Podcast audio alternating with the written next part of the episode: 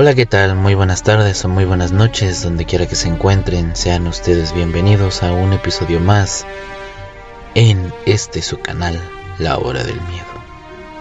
Les deseamos que hayan tenido muy buen fin de semana, un excelente inicio de semana a todos los que nos están escuchando del otro lado del mundo.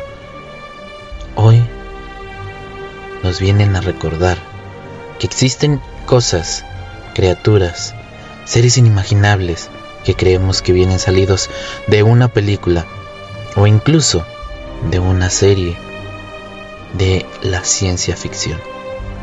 Esta vez nos mandan un relato, el cual se titula Lo que viene del mar. Hay cosas y seres pavorosos que no son de este mundo, criaturas no creadas por la mano de Dios seres impuros, indeseables, aberraciones que no conservan naturaleza original alguna y cuya procedencia es indeterminada. Mezcla de todo lo antinatural y de orígenes tan pavorosos que desconocemos completamente. Tales aberraciones se esconden entre nosotros, en lugares inhóspitos, extremos y en la oscuridad, alejados por siglos de la vista de los humanos, pues para ellos es mejor permanecer así como simples leyendas o historias que solo circulan de boca en boca, de pueblo en pueblo. Vivimos y morimos ajenos a ello, con la ingenuidad y la certeza de que solo nuestra raza es la única habitante en este mundo. Pocos, o solo algunos, como marcados por un destino, podrían decir lo contrario. Mi bisabuelo Héctor fue uno de ellos, quien en su escalofriante relato, en primera persona, decía así. Era mi primera vez en una de las tantas gélidas islas malgallánicas, casi donde terminan el continente y comienzan los hielos artánticos. Era finales del siglo XIX, cuando participé en la misión salesiana, a quien se le encomendó y concesionó por un tiempo estas inhóspitas tierras, con la finalidad de educar, cuidar y evangelizar a sus pobladores, la mayoría indígenas. Eran tierras agrestes y frías, con una población tan escasa que no llegaba al medio millar. De sus antiguos habitantes se desconoce el paradero, pero se cuenta que fueron pocos los sobrevivientes a un genocidio y siendo deportados, dejando solo como huella en este lugar un escalofriante cementerio plagado de cruces y huesos. Cuando el barco arribó a la isla envuelto de aquella niebla del mar, muy de madrugada, lo primero que llamó mi atención mientras me internaba desde el muelle fueron las casas más cercanas a la orilla del mar. Desoladas, deshabitadas, olvidadas por sus moradores, conservaban sus ventanas y sus puertas misteriosamente protegidas al extremo de que algo o alguien no pudiera entrar. Estaban plagadas de simbolismos extraños en sus paredes que mi vida había vislumbrado. Parecía que me internaba en más casas abandonadas y seguían llamando mi atención, pero poco a poco iban apareciendo entre ellas las habitadas, cuyos residentes y familias salían a darnos la bienvenida entre miradas furtivas. Uno de los tripulantes del navío, quien conocía bastante el lugar, pareció notar mi sentidumbre respecto al abandono de aquellas casas. Y al escuchar los comentarios que realicé con el sacerdote a cargo de la misión, interrumpió. Le temen a lo que viene del mar.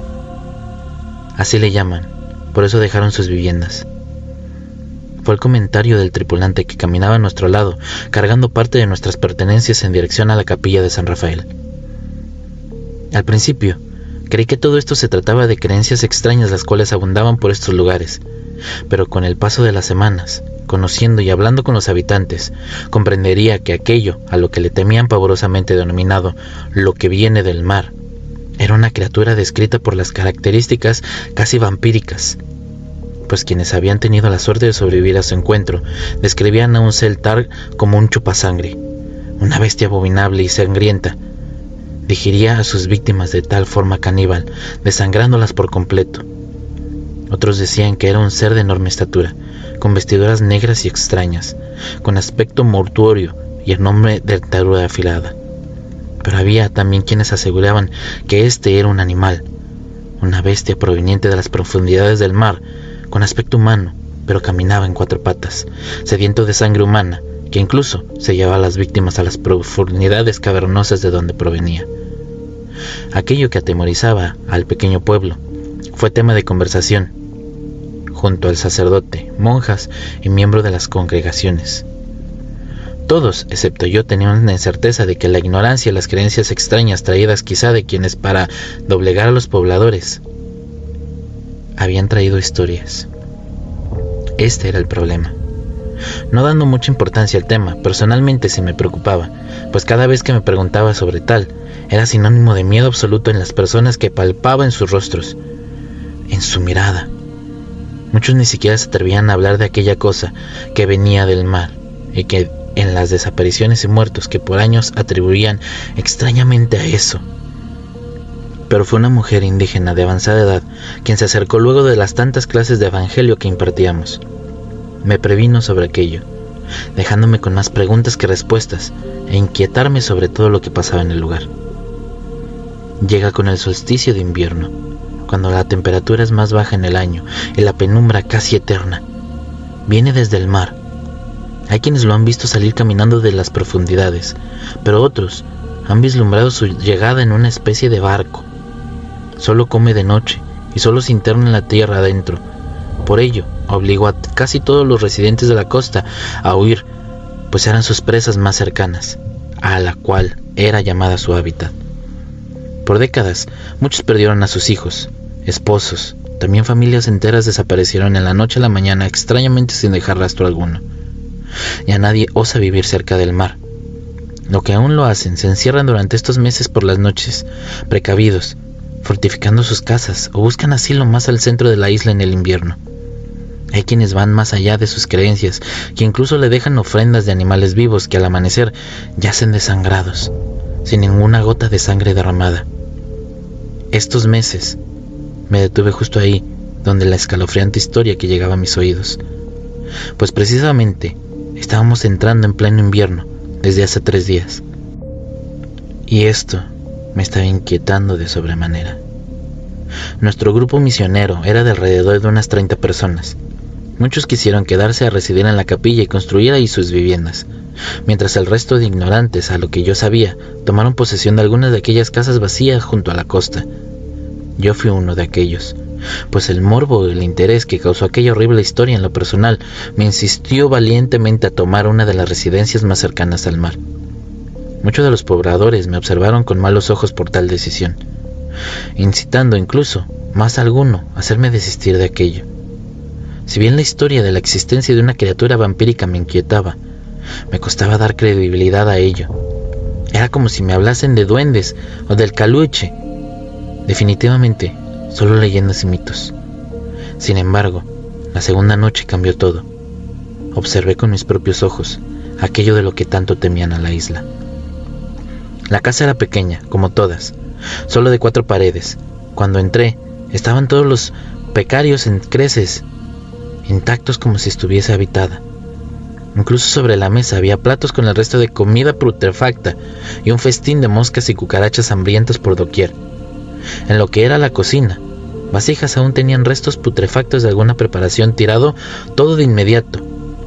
Su aspecto me dio escalofríos, pues parecía que sus moradores hubiesen huido despavoridos con lo que puesto durante la noche, ya que también los cuartos, las literas, conservaban su ropaje desordenado.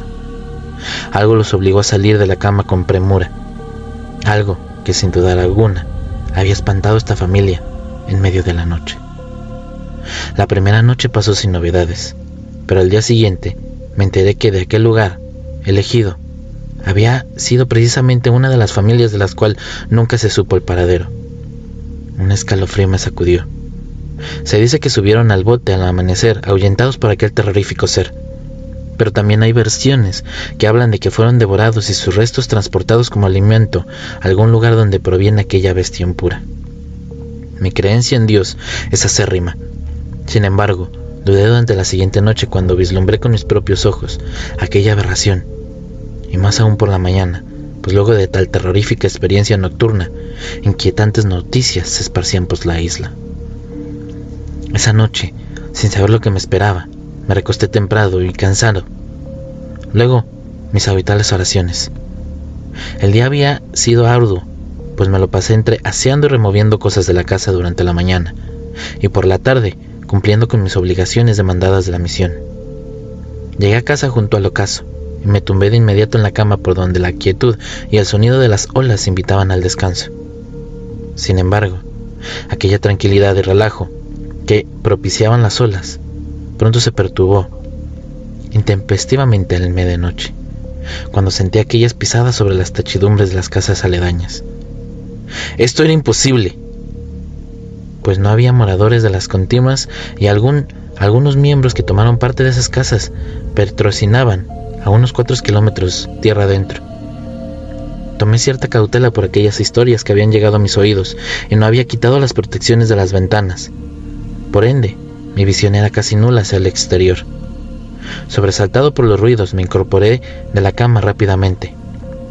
Aquello parecía caminar sobre las techidumbres, con pisadas fuertes, sin ningún tipo de cautela.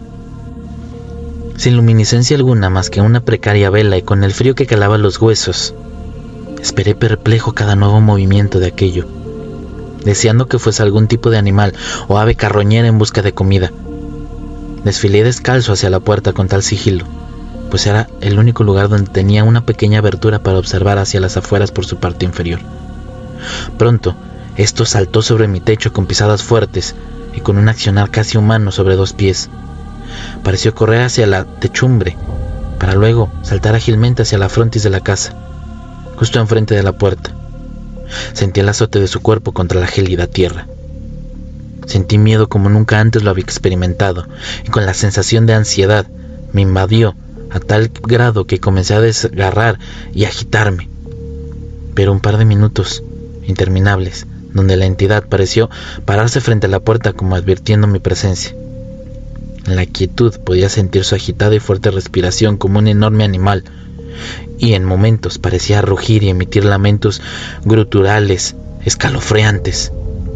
Me agaché con cautela, tendiéndome sobre el piso para intentar observar por los escasos 3 a 5 centímetros de la separación que había bajo la puerta.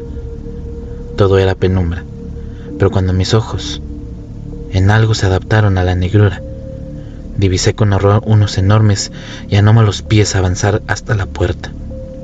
Era algo indescriptible que nunca había visto en mi vida. Quité de inmediato la cabeza del piso y tapé mi boca con ambas manos para contener mis alaridos de pavor, rezando que para aquella cosa no detectara mi presencia.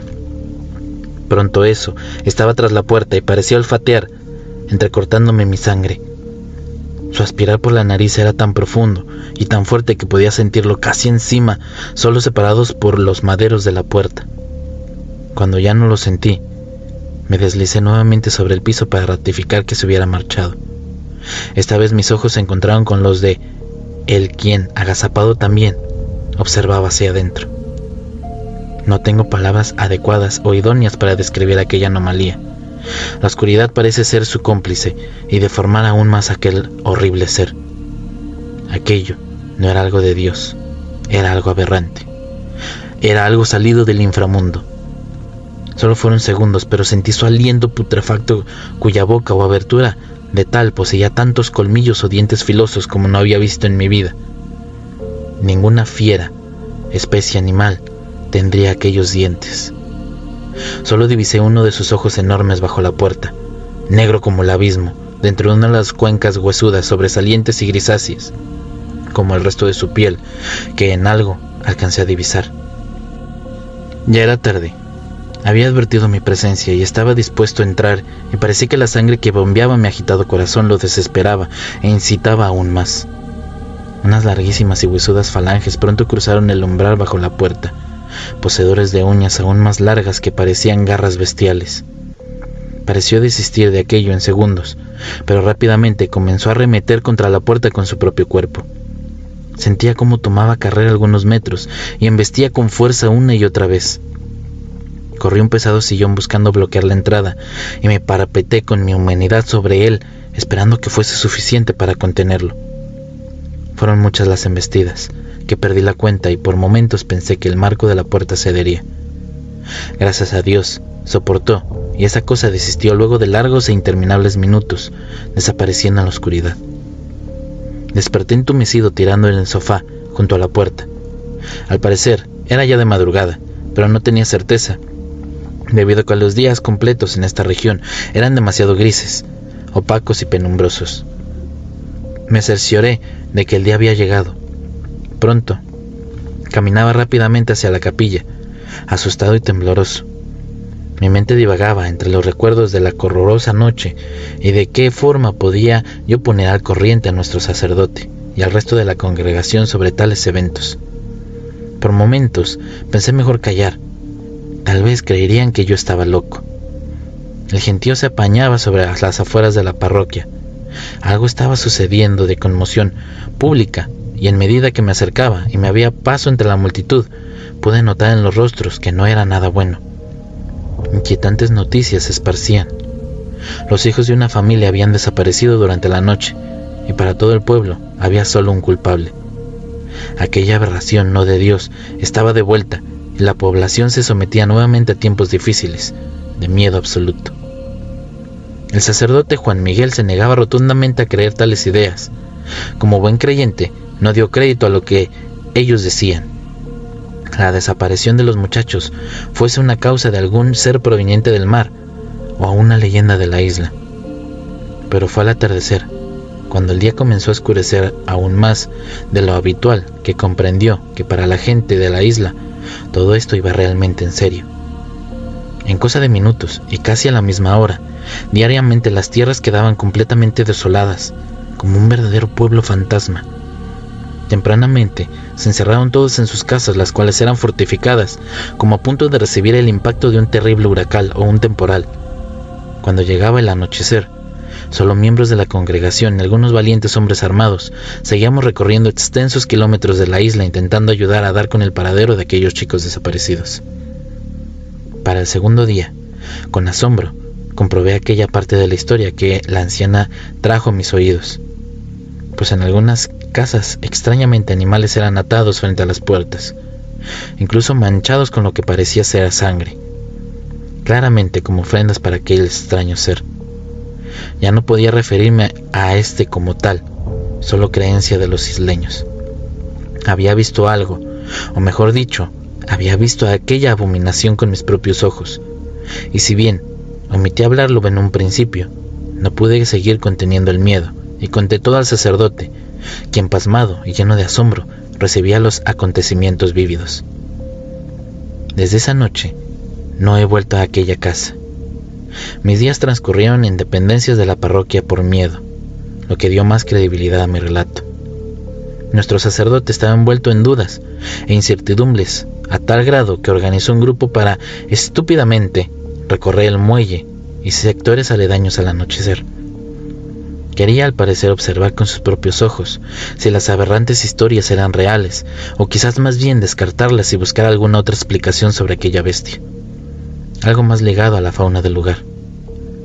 Bastó el primero caso para instalar la locura y el pavor de aquello, que solo pensaban que todo esto eran cuentos y habladurías. Dando fulgores a nuestro camino con antorchas, nos dirigimos directo al muelle. Era el punto neutral o donde comenzó décadas atrás todo esto, de donde apareció aquel ser. Estábamos prontos a llegar, pero horribles alaridos de dolor rompieron la caminata y la quietud.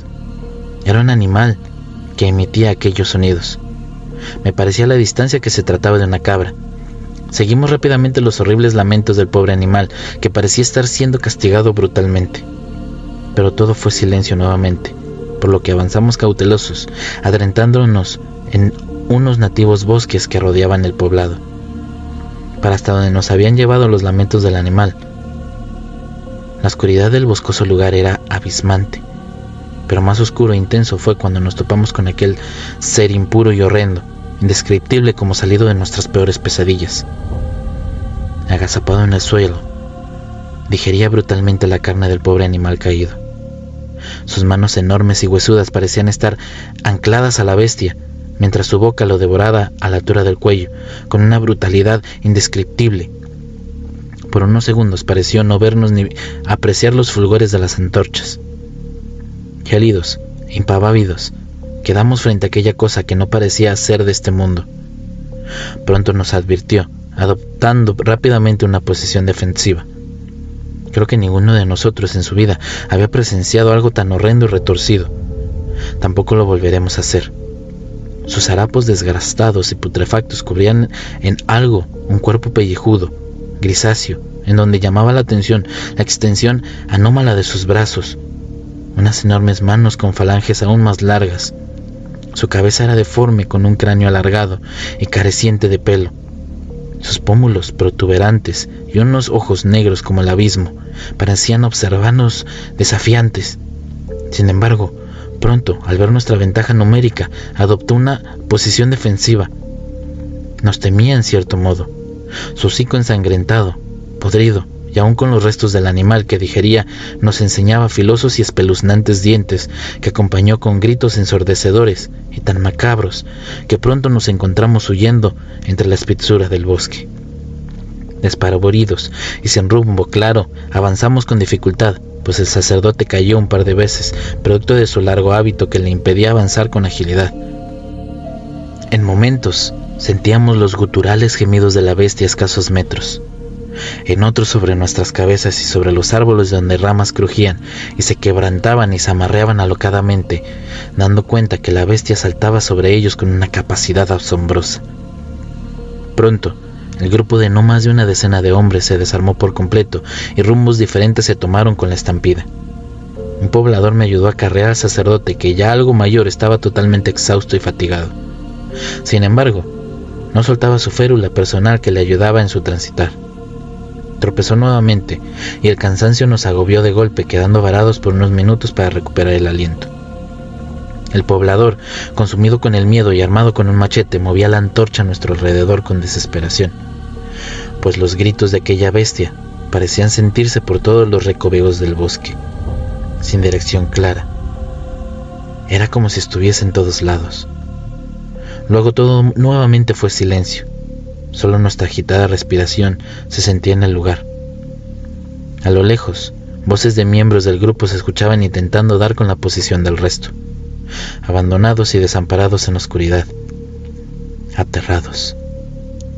Fueron minutos de pavor e incertidumbre, interminables hasta que las ramas de los árboles sobre nuestras cabezas volvieron a crujir, las copas volvían a alocarse. De nuevo todo fue locura y horror, Intentamos guardar silencio, pero de nada servía. La luminiscencia de la antorcha claramente marcaba nuestra posición. La bestia pareció saltar desde las copas, pues un estruendo resonó justo frente a nosotros, dejando a la vista nuevamente a la aborrecible criatura que lentamente avanzaba hacia nosotros.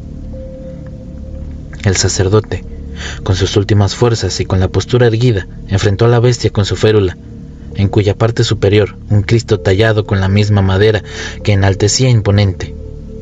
Aquello pareció un verdadero exorcismo, pues el sacerdote propició duras palabras y frases, incluso en latín, para expulsar a la abominación, a quien parecía incomodarle la cruz más que las palabras, puesto que cada vez que con fuerza impulsaba la férula hacia adelante, la entidad retrocedía y se retorcía, se cubría el rostro con las enormes manos, al cabo de unos instantes brincó por los árboles, emitiendo guturales aullidos hasta perderse en lo más profundo del bosque. Al amanecer, y con la luz natural a nuestro favor, casi todo el poblado recorría los bosques. Había llegado prontamente la noticia de aquel encuentro y que algunos de los hombres que participaron no habían vuelto a casa. Con las horas, unos de ellos se fueron encontrados en estado de shock, escondidos entre algunas rocas o algunos cubiertos de ramas. Aún tiritaba uno, orinado y con su vista perdida. Ni tocarle o acercarnos dejaba, pues cada intento gritaba despavorido y se enterraba en su posición totalmente alocado. Solo Dios sabe la presencia que vio aquel hombre. A escasos metros un cuerpo yacía inerte tumbado sobre un tronco, muerto. Era uno de los nuestros, parte de la congregación. Su estado era horripilante. Casi le habían arrancado la cabeza a la altura del cuello, el cual tenía carcomido casi en toda su totalidad. Anomalamente, pálido y con tan pocas horas de su deceso. Nos extrañó que no le quedaba ni una sola gota de sangre en su cuerpo, pero tampoco se derramaba esta a su alrededor. Toda la misión salesiana quedó choqueada y devastada. pero también sumida en el terror de aquel ser impuro que albergaba la isla. Sin embargo, para sus habitantes extrañamente esto les parecía normal. No parecían conmocionarse. Era como si todo esto fuera parte de sus vidas cada invierno.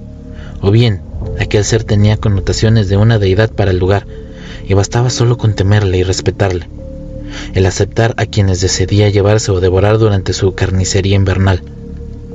Pero la ignorancia y falta de educación de su gente, en su mayoría aborígenes, también influía en ello. Después de aquella noche, el ser pareció desaparecer de la isla. Tampoco hubo nuevas y extrañas desapariciones de habitantes o muertes inexplicables en los meses y años venideros que duró nuestra misión. Tal vez huyó hacia alguno de los tantos islotes o a una isla mayor, atemorizando a otras tribus o poblados abandonados. Más allá de las dudas sobre su paradero, nos seguía inquietando, por siempre, el entender qué era aquella aberración, de dónde provino realmente, y si habrá más de ellos en algún lugar remoto. Me pasé meses leyendo acerca del lugar, sus historias, y me encontré con una información que apuntaba más allá del año 1766. Un navío francés varó en estas islas, cuyo capitán, el conde Bougainville, reconoció como gran navegante y explorador. Por esos años realizaba las primeras circunvegaciones francesas por el mundo, en cuya ruta visitó muchas islas y localidades en casi todos los continentes y si aquella bestia venía en aquel navío. Puedo especular con ello, pues tengo certeza de que aquella creación no es de Dios, no provino de este lugar. Como dicen los aborígenes y los más antiguos isleños, lo que viene del mar, refiriéndose a la bestia nocturna, devoradora de sangre y carne humana. Entonces, esto toma algo más sentido. Tal vez lo vieron efectivamente emerger del mar, proveniente de aquel navío varado, tal vez escapando de sus captores, o quizás dejado intencionalmente en estas inhóspitas tierras, donde nadie daría cuenta ni veracidad de su existencia.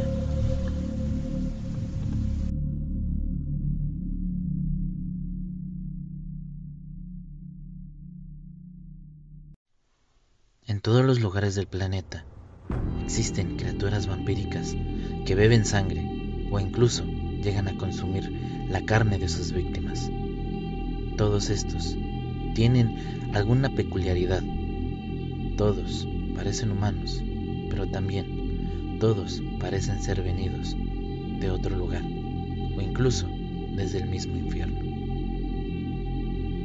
Si les gustó el video, dejen su like, comparten y suscríbanse. Activen la campanita para que no se puedan perder ninguna de las historias que están por venir. Les gustará, se lo aseguro. Si les gusta la música, es obra del fabuloso compositor Repulsive. El link a su canal estará en la descripción del video. Les dejo mis redes sociales para que puedan compartir historias e incluso leer algunas que no llegan a los videos. Les aseguro, les encantará y haremos que esta, la hora del miedo, llegue a todos lados. Mi nombre es Rob Gray y les deseo dulces pesadillas. Hasta pronto.